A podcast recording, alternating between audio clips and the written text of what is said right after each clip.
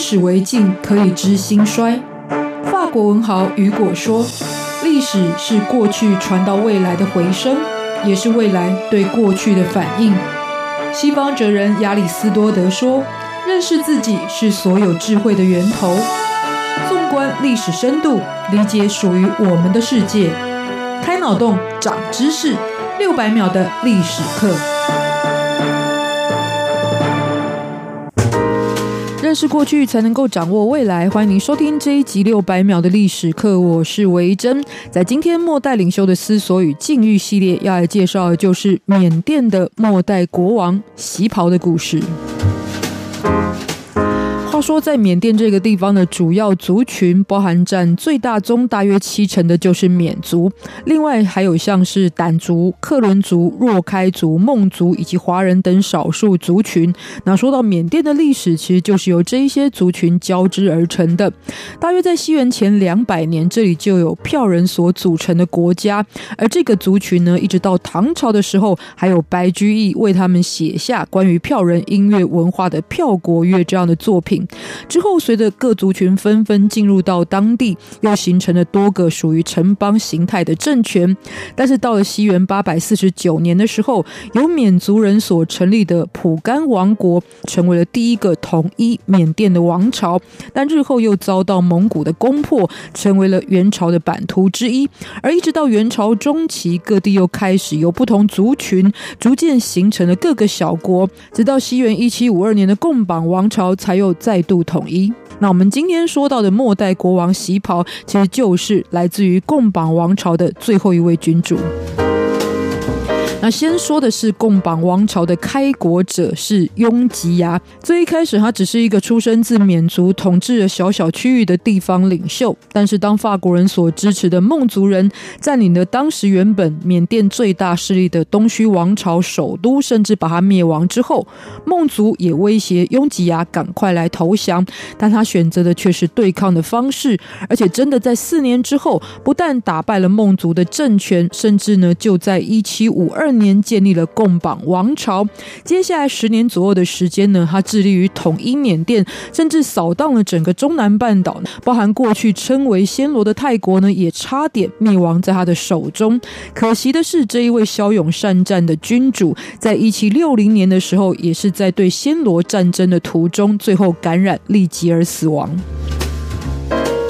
在雍吉牙过世之后，贡榜王朝的继位者前两位的统治权看起来都还算是稳定，但很快的在他们之后就陆续看到了非常多宫廷夺位斗争的血腥戏码上演。比方说，其中有一位叫做莽莽，他透过了政变篡夺了堂兄的王位，但只不过称王一周之后，他又被自己的叔父所杀。这样子的情节经常在这个王朝当中发生，当然也造成了统治上的一个不稳定的因素。但是对于共榜王朝真正的致命伤，还是来自于欧洲列强深入到中南半岛的势力，尤其当时缅甸所面对到的，更是被称为日不落国，当时最强大的英国，也因此呢，整个影响了未来缅甸的发展命运。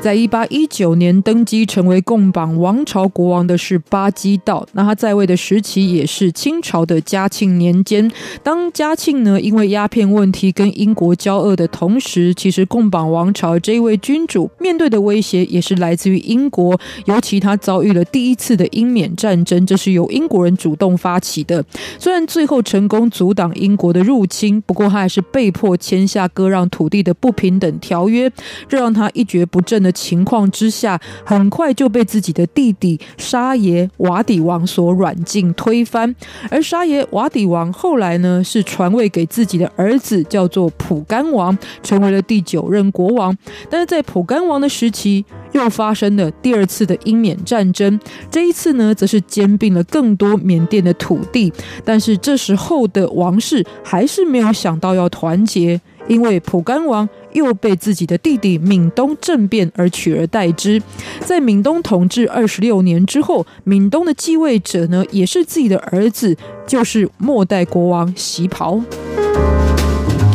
然，袭袍的命运跟他的前几代都一定有联动的关系，所以先说喜袍的父亲闵东。其实他原本所立的王储倒不是自己的儿子，而是跟自己志同道合的弟弟嘉囊亲王。而他面对强大英国的策略，则是一边议和，一边争取时间来着手从经济到教育的改革。但是这一些改革也都引起既得利益者的贵族们的反对，甚至呢还导致闵东自己的儿子发动了政变。最后呢，使得他所仰赖的弟弟嘉囊亲王被杀，而嘉囊亲王的儿子也担心自己被破坏，所以后来也发动了政变。所以闽东这时候呢，已经顾不得改革这件事了，因为这时候最迫切的就是王位保卫战。于是为了购买武器，加强整个军事力量，他就给予了其实是带来威胁的英国人不受当地法律约束的治外法权，经济利益也做出极大的让步。但他最终不但没有获得武器，而且已经控管下缅甸的区域的英国呢，更是加快了侵略的脚步。那回到了王储这件事情呢，其实自己的弟弟嘉囊亲王被杀，让闵东呢认为，如果提早立定继承者，可能只会导致更多王室夺权的纷争。因此，当闵东在一八七八年过世之前，就再也没有确认过任何的继承者。但是，这却导致了他的妻子，也是后来想要把持朝政的王后，就先立了自己非亲生的儿子袭袍成为了国王，后来又把两个自己的亲生女儿。嫁给了袭袍，没有错。就是袭袍娶了自己同父异母的姐妹，而且袭袍在登基之后呢，大开杀戒哦，为了避免像前面有非常多政变的情况发生，就杀掉了所有可能继承的人选，这也导致其他亲王们纷纷的寻求英国的庇护。同时之间，为了摆脱来自于英国的牵制，袭袍就派人前往法国寻求帮助。在这里，袭袍的心思主要是看中了已经取得了越南跟柬埔寨控制权的法国是一支足以跟英国抗衡的力量，尤其英法本来在欧洲就有长年以来的夙愿，再加上他们同样觊觎着中南半岛的利益，因此冲突等于更加延伸。可是这却让原本按兵不动还蛮久的英国，决定要借着侵法战争焦头烂额的时期呢，就在一八八五年发动了第三次的英缅战争，也最终导致袭袍的流王。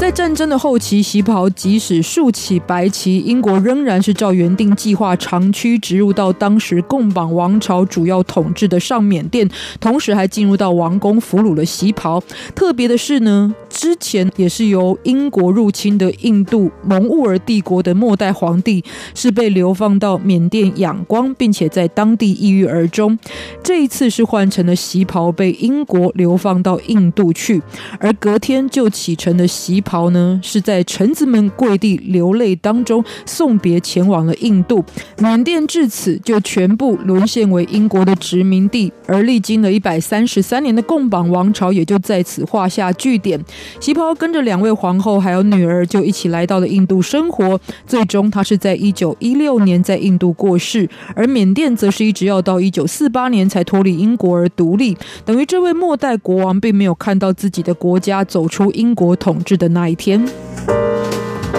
因此，必然是遗憾而死去的旗袍，直到一百多年之后的二零一六年，才有后裔聚集在过去作为首都的曼德勒王宫，首次得以公开的方式来缅怀纪念这一些过去的祖先们。但回看贡榜王朝，在一百三十三年之间出了十多位国王，基本上呢统治期都很短命，也可以看出权位斗争的本质。再加上贪污腐败以及其他刚提到非常多的族群呢，因为历史。使夙愿也不满缅族统治的情况之下的袖手旁观，都让这个国家到了袭袍的时期已经无力回天了。而即使袭袍的父亲闵东曾经力图振作，但也试图在英国与法国之间找到平衡，却忘了列强还是以利益优先的导向。因此，末代国王袭袍所承接的命运，有源自于前人的共业，有强权窥视经济利益以及印度洋航线的争夺战，势必。都会波及到。